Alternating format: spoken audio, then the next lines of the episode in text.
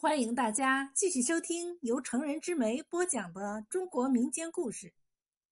今天给大家讲的是青春扇。古时候有个农民，名叫阿关，他和一个渔民的女儿相恋，女孩的名字叫阿珍。可是这个渔民却因为贪财，将女儿许配给了一个有钱的老头。阿关知道后，却哀求渔民。渔民轻蔑地说：“你有黄金十两吗？”阿关叫道：“我宁愿变成瞎子，也不愿意看到阿珍做老头的妻子。”阿关当天离开了故乡，走啊走，天黑了。阿关走进了一片树林，阿关选了个树洞，爬进去睡。夜半，他被吵醒了。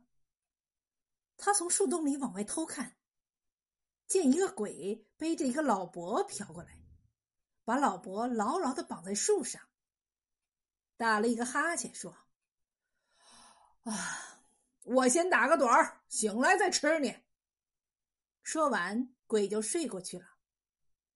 阿关悄悄的爬出树洞，走到老伯面前，帮他解开绳子。老伯被解开后，立刻拉着阿关逃命。俩人跑出很远，老伯才停下来，向阿关说：“你救了我的命，我得报答你。”说完，老伯掏出一把从鬼身上偷来的扇子，用它扇了扇自己。怪事发生了，老伯一下子变年轻了，成了青年小伙儿。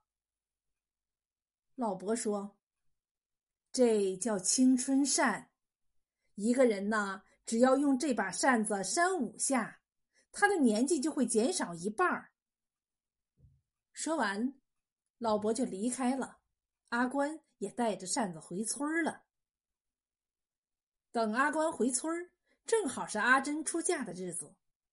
阿关去了阿珍的喜宴，找到了新郎老头，说。为了阿珍的幸福，我送你一把扇子，只要用它扇五下，你就会年轻一半。老头一听，啊，有这等好事儿，将信将疑的摇了第一下，脸上皱纹没有了；摇了第二下，白发变成了黑发；摇了第三下，弯腰变直了。摇了第四下，眼睛有神了。当他摇了第五下的时候，脸上泛起了红润的颜色，老头成了一个刚满不惑的男子。阿关说：“好了，扇子还我吧。”但老头一把推开阿关：“四十岁还不够，我要变得像你一样。”老头说完，又摇了第六次。